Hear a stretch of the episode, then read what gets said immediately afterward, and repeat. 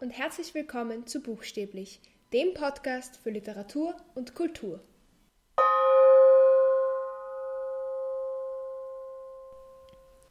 Wenn ihr hier angekommen seid, habt ihr ein Thema für eure VWA ausgesucht, es eingereicht, eine Betreuungsperson gefunden, recherchiert, hoffentlich viele gute Betreuungsgespräche geführt, ungefähr 30 Seiten Text geschrieben und dabei hoffentlich alles richtig zitiert und seid schließlich fertig mit dem Überarbeiten.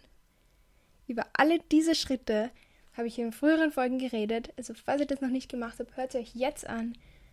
Und in dieser Folge heute, in dieser letzten Folge dieser VBA-Serie, geht es darum, was nach der Abgabe passiert. Was passiert also, wenn alles fertig geschrieben ist? Zuerst mal, bevor ihr irgendwas abgebt, einreicht, ausdrucken lasst, binden lasst, check noch einmal alles. Ich meine, es kann immer sein, dass irgendein Beistrichfehler drin bleibt, das ist jetzt nicht dramatisch. Aber check zum Beispiel solche wichtigen Sachen, wie ob der Name der Betreuungsperson richtig geschrieben ist.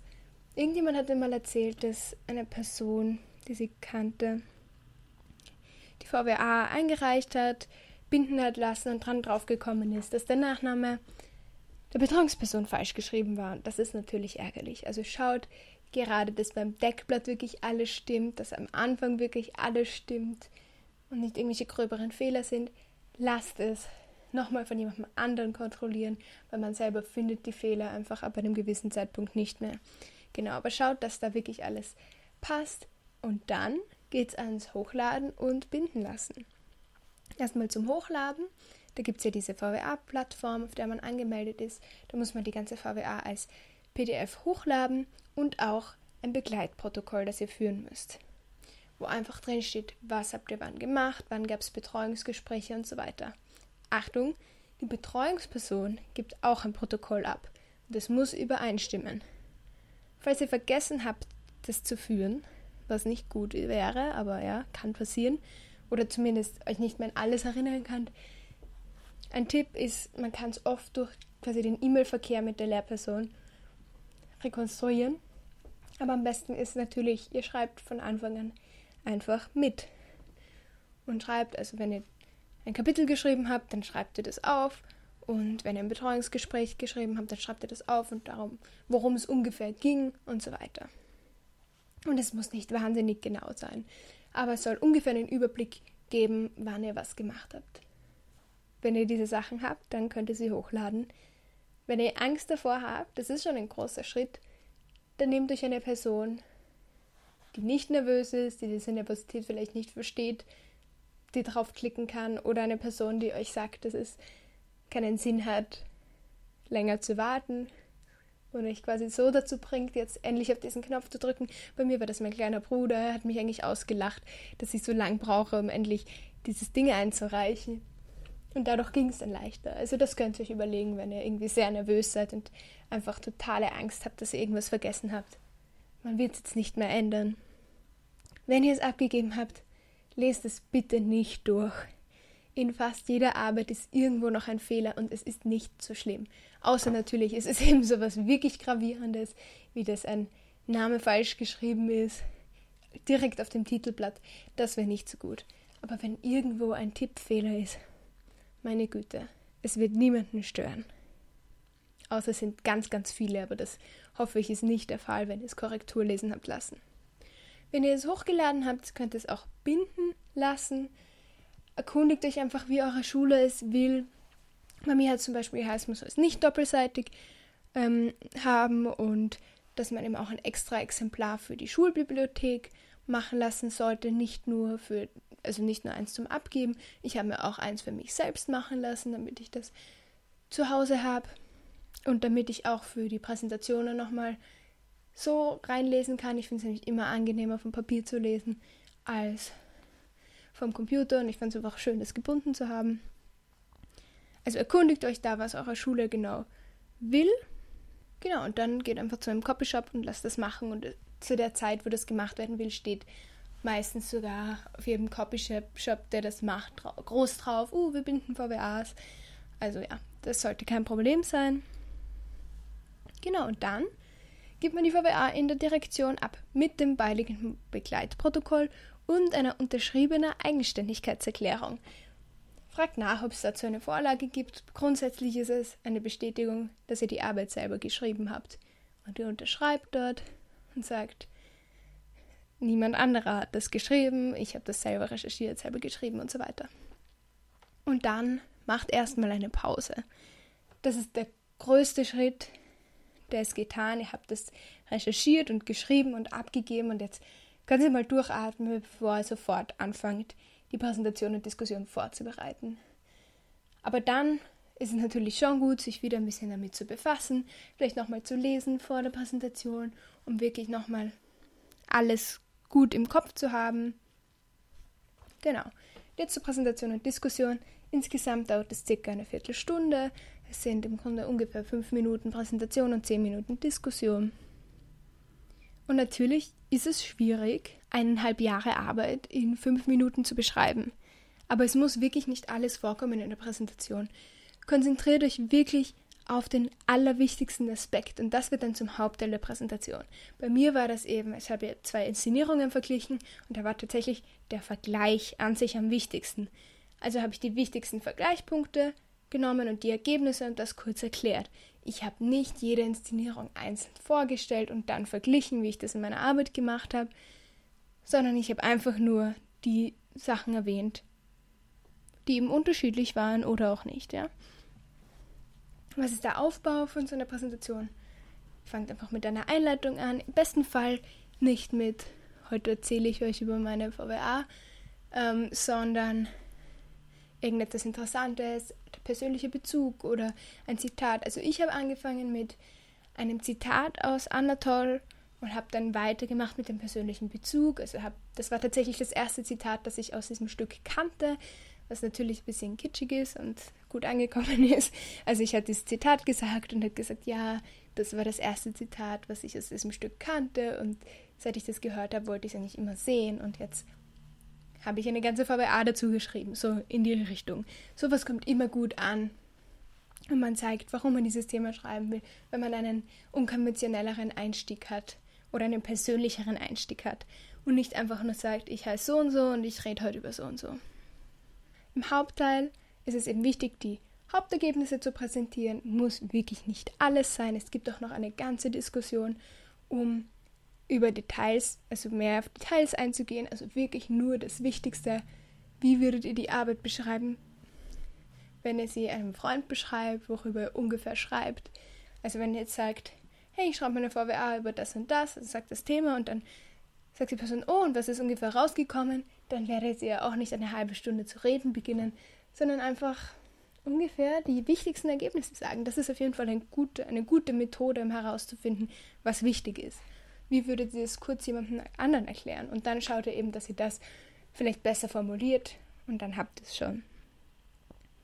Im Grunde ist es ungefähr das, was ihr im Fazit auch schreibt, was eure Ergebnisse waren. Und zum Schluss kann man, ist unterschiedlich, was man dann noch sagen möchte, einfach irgendeinen abschließenden Satz.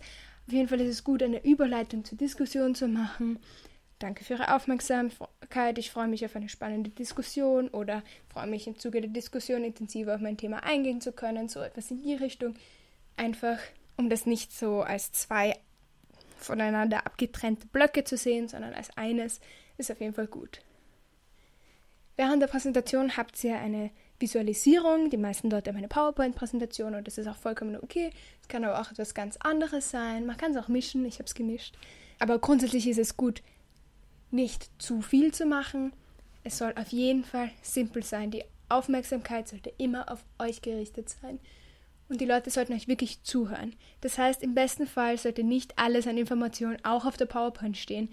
Auch wenn das oft leichter erscheint, auch wenn man denkt, man kann selber vielleicht dorthin schauen ist es nicht sehr gut, weil dann hängen die an der Präsentation, schauen euch nicht an, können eure Präsentationsleistung nur schlechter beurteilen. Also schaut, dass auf der PowerPoint wirklich nur die allerwichtigsten Eckdaten stehen. Bei mir war das so, ich habe eben schon die allerwichtigsten Eckdaten erwähnt und auf die PowerPoint-Präsentation habe ich geschrieben, von wem die Inszenierung war, in welchem Jahr und wo. Das sind die Dinge, die am wichtigsten waren zu den Inszenierungen.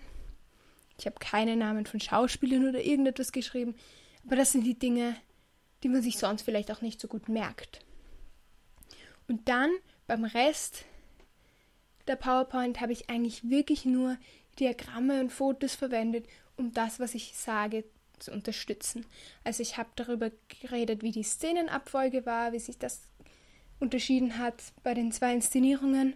Und da habe ich ein Diagramm gemacht, einfach aus verschiedenen Formen, um das zu visualisieren. Das ist, glaube ich, sehr gut eingekommen, dass das eben nicht zu überfordernd war, aber genau das unterstützt, was ich gesagt habe, wie ich über die ähm, Kostüme geredet habe, hatte ich zwei Fotos von der gleichen Rolle mit sehr unterschiedlichen Kostümen. Habe ich natürlich nicht alle Kostüme dort gehabt, aber eben ein besonders deutliches Beispiel. Genau, einfach damit man sich das besser vorstellen kann. Und so in dem Sinne sollte das sein. Und beim Bühnenbild, das war das zweite Element der Visualisierung, das ich hatte, habe ich die Bühnenbilder nachgebastelt in Schuhkartons. Also ich habe mir die wichtigsten Elemente, habe ich quasi ähnliche Bilder im Internet gesucht, die ausgedruckt und mit so Papierlaschen in die Schuhkartons geklebt, um das eben quasi nachzustellen, damit man sich das gut vorstellen kann. Aber währenddessen hatte ich nichts anderes mehr auf der PowerPoint-Präsentation, sondern habe halt geschaut, dass sich dann alle auf die Schuhkartons konzentrieren. Also das war mir wichtig, dass eben nicht zu viel gleichzeitig passiert, und diese Schuhkartons sind wahnsinnig gut angekommen, weil es was anderes ist, weil es was Aufregenderes ist. Genau. Kann man sich einfach überlegen, gibt es irgendwie so etwas in die Richtung, was man verwenden könnte. Jetzt zur Diskussion. Im Grunde läuft es so ab, die Kommission stellt Fragen, man antwortet. Es kann sein, dass es ein bisschen um einen größeren Themenbereich geht, also vielleicht sollte man sich ein bisschen um das Drumherum informieren. Im besten Fall hat man das aber gemacht, während man die VWA geschrieben hat.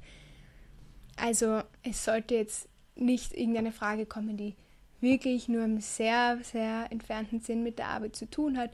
Aber wenn es etwas ist, was gerade aktuell von Bedeutung ist, sollte man sich vielleicht über die aktuellen Ereignisse informieren.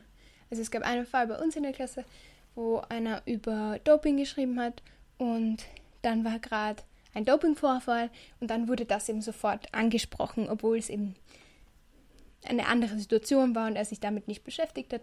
Aber es war eben trotzdem etwas, was gerade in den Nachrichten war. Also wenn ihr so ein Thema habt, das gerade aktuell sein könnte, schaut eben, ob es da etwas gibt,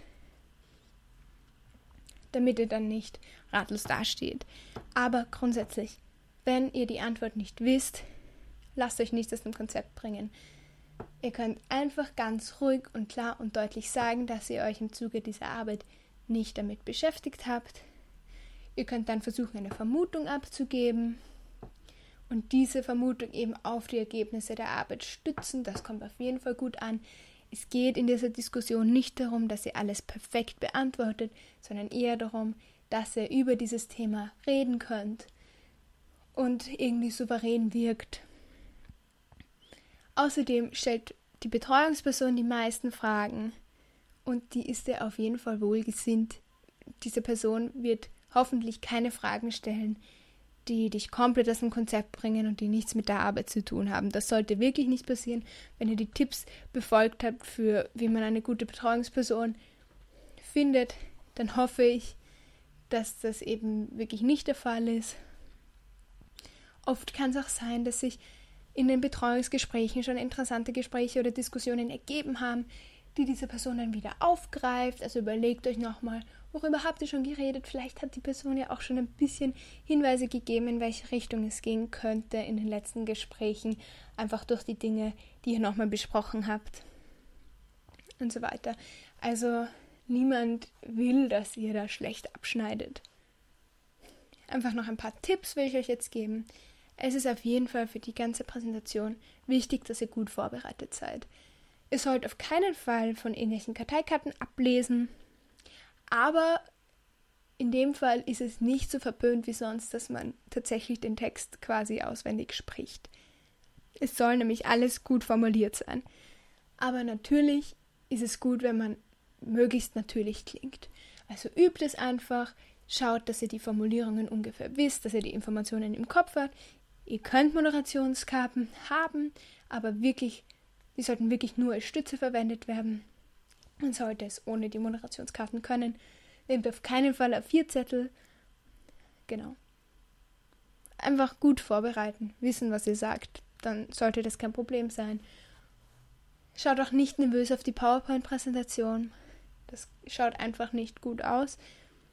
Und grundsätzlich, wenn ihr selbstbewusst auf beiden Beinen dasteht, vielleicht ein bisschen lächelt, ist auch immer gut, dann wirkt es auf jeden Fall schon sehr gut und dann hat man schon das Gefühl, dass ihr euch auskennt. Und wenn es irgendwie möglich ist, zeigt Begeisterung für das Thema, in dem wir sprecht. Das ist auf jeden Fall auch etwas, was gut ankommt, wenn die Leute sehen, man hat sich gern mit dem Thema beschäftigt und das nicht nur gemacht, weil man es machen muss. Und für die Diskussion, ich glaube, das Wichtigste ist, dass man einfach einen souveränen Eindruck vermittelt, den Eindruck vermittelt, dass man sich selber wirklich gut auskennt, dass man sich besser auskennt als alle anderen. Ähm, man kann einfach gut auch irgendwelche Fakten oder irgendwie Wissen zwischendurch einstreuen. Und man muss keine Angst haben. Ich fand die Diskussion echt angenehm. Ich hatte echt interessante Fragen. Also von, von meiner Betreuungslehrerin hatte ich, hatte ich wirklich Fragen, die ich sehr cool fand. Auch in welche Richtung ein eigenes Konzept von mir, weil sie natürlich wusste, dass ich in Richtung Regie gehen möchte und dass mich das interessiert. Hat sie mich gefragt, in welche Richtung ein eigenes Konzept von mir gehen würde oder ob ich mich da irgendwie an eins von den Konzepten anlehnen würde. Das fand ich eine sehr coole Frage. Habe mich auch gefragt, warum mich das so interessiert, warum das ein Stück ist, das Leute lesen sollten. Mein Klassenvorstand hat mich gefragt, wie ich zum Frauenbild in diesem, in diesem Stück stehe. Und so, also ich hatte echt interessante Fragen, die ich, die nicht vollkommen unerwartet waren. Also es waren alles Fragen, wo ich mich mit diesem gröberen Themenbereich schon beschäftigt habe bis auf die vom, vom Matura-Vorsitzenden, der hat gefragt, ob man das Theaterstück gut in einen Film auch umsetzen könnte. Mit so einer Frage habe ich jetzt nicht unbedingt gerechnet, aber das war jetzt auch nicht schwierig zu beantworten. Also es waren alles Fragen, die ich vielleicht, wo ich vielleicht sogar ein bisschen dieses Thema angerissen habe in der VWA, wo ich vielleicht in Betreuungsgesprächen darüber gesprochen habe oder wo es einfach irgendwie naheliegend war. Das heißt, man muss sich vor diesen Fragen nicht fürchten. Ich fand sie echt cool. Ich fand es eigentlich wirklich lustig, die Diskussion. Aber ich bin auch einfach eine Person, die, die gern mit anderen über Bücher, über Theater redet. Insofern liegt mir das natürlich besonders, aber auch Leute, die nicht so gern reden, man muss keine Angst haben.